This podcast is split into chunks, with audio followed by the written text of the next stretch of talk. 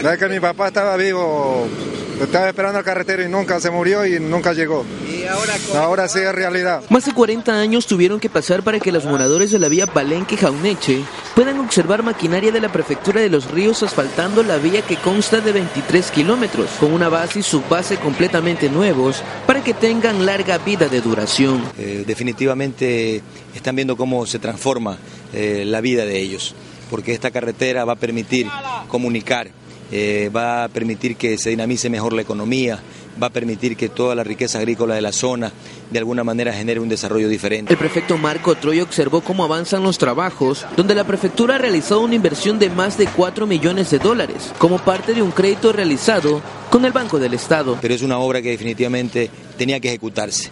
Aquí no hay cantones medianos, ni pequeños, ni grandes. Aquí hay profundas necesidades y tenemos que generar un desarrollo equitativo en la provincia. Ese desarrollo definitivamente nos va a permitir alcanzar eh, la construcción de la provincia que por tanto tiempo hemos eh, esperado. Con la vía mejorada tendrán nuestros transportistas y campesinos menos gastos en el mantenimiento de sus vehículos y ahorrarán tiempo para llegar a Palenque, donde comercializan sus productos agrícolas. Parece que han hecho una base bien, bien hecha desde abajo mismo. La gente está muy contenta con, con esta vía, contentísimo porque el prefecto nos ha hecho un puente cuando la gente no podía salir de invierno.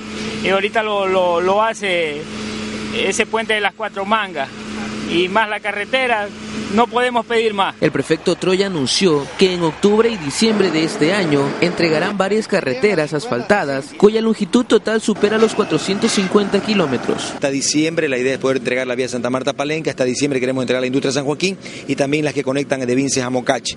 La idea es que antes del invierno, de alguna manera, podamos tener esas carreteras habilitadas para el servicio de todos nuestros fluminenses.